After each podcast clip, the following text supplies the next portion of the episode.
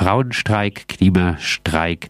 In letzter Zeit häufen sich Aufrufe zu Arbeitsniederlegungen für politische Forderungen außerhalb des Tarifkampfes. Dabei gibt es in Deutschland anders als in anderen Ländern wie etwa in Frankreich kein in der Verfassung verankertes individuelles Streikrecht und äh, die laufende Rechtsprechung der Arbeitsgerichte legt das Streikrecht sehr restriktiv aus. Peter, bei der Diskussion heute Abend wirst du darauf eingehen, dass es durchaus auch in West- und Ostdeutschland politische Streiks gegeben hat. Welche dieser Streiks sollte man auf jeden Fall aus der Vergessenheit holen?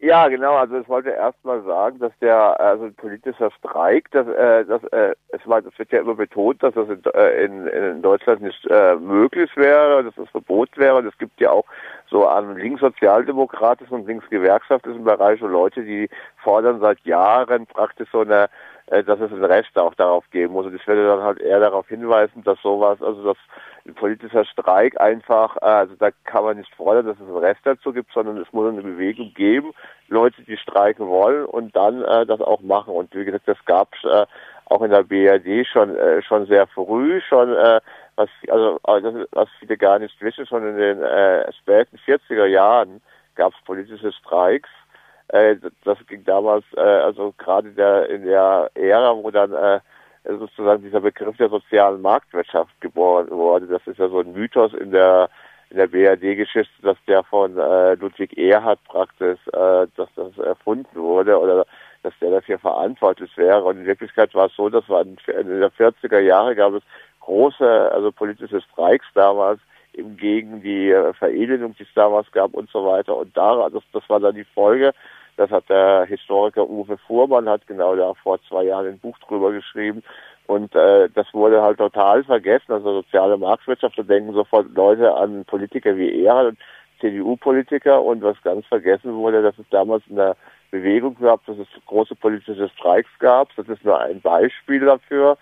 Äh, äh, dass eben, und warum wurde das vergessen? Einmal war natürlich die äh, der DGB und die äh, Gewerkschaften, die sind ja im Grunde so integriert, die wollen ja selber den politischen Streik, das heißt, die haben das gar nicht groß irgendwie propagiert. Und andererseits von Seiten der Politik, wo ja immer betont wird, das kann es gar nicht geben, hat man eben das eben äh, vergessen gemacht, weil eben die Leute sonst ja auf die Idee kommen, naja, das gab es ja schon mal. Und das ist halt nur ein Beispiel. Es gab halt immer wieder auch in der Geschichte äh, solche Fälle, wo auch aus politischen Gründen gestreikt wurde.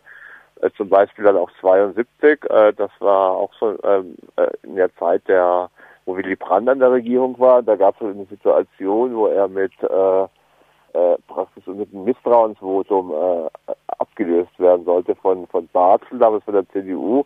Und damals äh, sind ganz spontan große Betrieben in der Zeit äh, das war eine ziemlich politisierte Zeit, auch Leute in der, während dieser Bundestagsdebatte, wo die, wo das dann gescheiterte Misstrauensvotum äh, äh, im, im Radio übertragen wurde. Damals war ja noch Radio und Fernsehen so die zentralen Medien.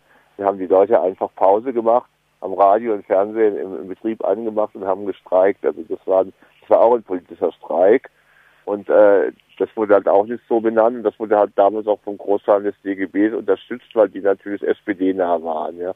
Aber das sind halt nur so einige Beispiele, was halt ganz wichtig ist, politische Streiks, äh, die, die, die, die finden immer statt und da ist es eigentlich wichtiger, dass eben eine Streikbereitschaft da ist und nicht, dass man das irgendwie jetzt so äh, auf einer abstrakten äh, Ebene fordert, das Recht, äh, die, die, das es in der Verfassung geben muss.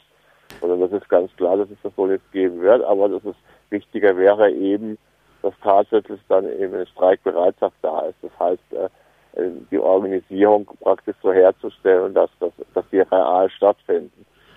Die. Dass sie eben auch stattfinden können, dass sie dann eben nicht so einfach kriminalisiert werden. Dass man so, äh, und, und heute wird ja immer betont, dass man nach Hanna war ja auch so ein Aufruf, fünf Minuten Gedenkminuten auch vom DGB. Das wurde dann aber halt alles vermieden, dass es bloß nicht als Streik aussah. Dann wird das halt eben Mahn- und Gedenkminuten genannt. Das ist natürlich dann schon diese, diese Schere im Kopf. Äh, sowas gab es auch in den 80er Jahren, damals ging es um Atomraketen. Da gab es dann auch zehn Gedenkminuten, also vor der Mittagspause. Und äh, ja, wie gesagt, also genau, ich werde halt ein bisschen auf diese historischen Beispiele eingehen und eben auch eben betonen, also dass man halt weg davon kommt, dass man so einen Rest auf politisches Streik fordert, sondern dass man eben sagt, in der, in der Linke ist das ja auch eine Veranstaltung von der FAU dann mit, also von der äh, von der Freien Arbeiterunion, also sagen wir eine politische Streik gibt es halt dann, wenn sozusagen eine Streikbereitschaft da ist und wenn es auch, wie gesagt, genügend Menschen gibt, die da eben, wie gesagt, dazu bereit sind und dann finden die halt auch statt. Ich entnehme deinen Ausführungen auch, äh, ja. Dass du sagen würdest, ähm, auch diese restriktive Auslegung des Streikrechts, da äh, also die DGB-Gewerkschaften, die sozialpartnerschaftlichen DGB-Gewerkschaften tragen da eine gewisse Mitschuld. Ja, genau, das kann man auf jeden Fall in der ganzen Geschichte halt auch äh, jetzt äh, sehen da in, in, der BRD, dass die natürlich eigentlich, wie gesagt, das ist immer als Tarifpartner, wie schon der Name sagt, äh, sozusagen verstanden haben und äh, eigentlich auch immer betont haben, eigentlich selber, dass sie eigentlich nur äh, aus ökonomischen und wirtschaftlichen Gründen streiken und dass das auch sozusagen ihre Hoheit ist und äh, dass sie gar nicht ein Interesse hatten, das auszuweiten. Wie gesagt, weil halt ein politischer Streik immer auch voraussetzt eine Organisierung von unten, die eben äh, ganz schnell eben äh, den äh, ganz klar verregelten Vorstellungen auch der DGB-Führung äh, ähm, dann auch widerspricht. Das ist dann natürlich, muss man halt noch immer im Detail dann gucken. Da gibt es natürlich schon immer Besonderheiten. Wie gesagt, 72 damals bei, bei diesen eigentlich größten äh, politischen Streiks, die ja dann auch bundesweit waren, damals bei dem Misstrauensvotum gegen Willy Brandt. Wie gesagt, da, da wurde das ja auch äh, von führenden Gewerkschaften unterstützt. Also da wurde aber halt dann nicht als äh, äh, als politischer Streik, sondern als verlängerte Pause auch immer angesehen.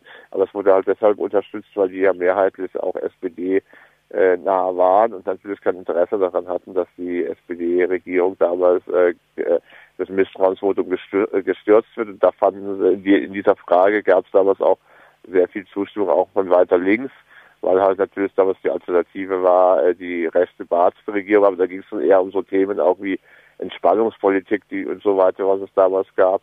Aber wie gesagt, wichtig ist halt immer zu betonen, äh, dass es tatsächlich auch in, in der BRD, also auch unter den äh, Gesetzgebungen, die es jetzt gibt, politische Streiks gab und dass es da eben wesentlich ist, die Frage der Organisierung ist.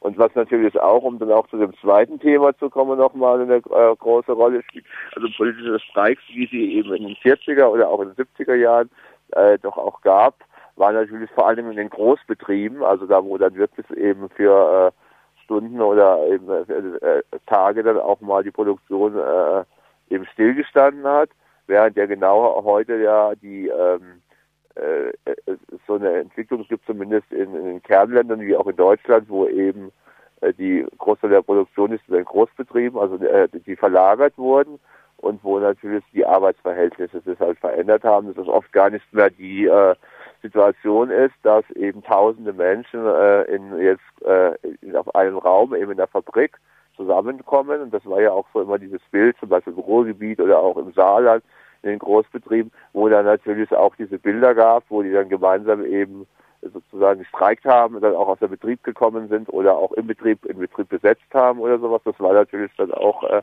äh, äh, sozusagen Bilder auch oder auch die sich da eingeprägt haben. Und heute sind die Arbeitsverhältnisse natürlich Großteil anders, dass halt entweder die Leute von zu Hause arbeiten oder in kleinteiligen Arbeitsverhältnissen und es ist eben auch gar nicht mehr eben treffen, gar nicht mehr die Räume haben in den Betrieben, wo sie eben äh, sich versammeln können oder wo sie auch erstmal beschließen können, jetzt äh, gehen wir in Streik. Heute Abend um 19 Uhr gibt es äh, die Diskussion und den Vortrag von Peter Nowak äh, zur Geschichte und Gegenwart des politischen Streiks.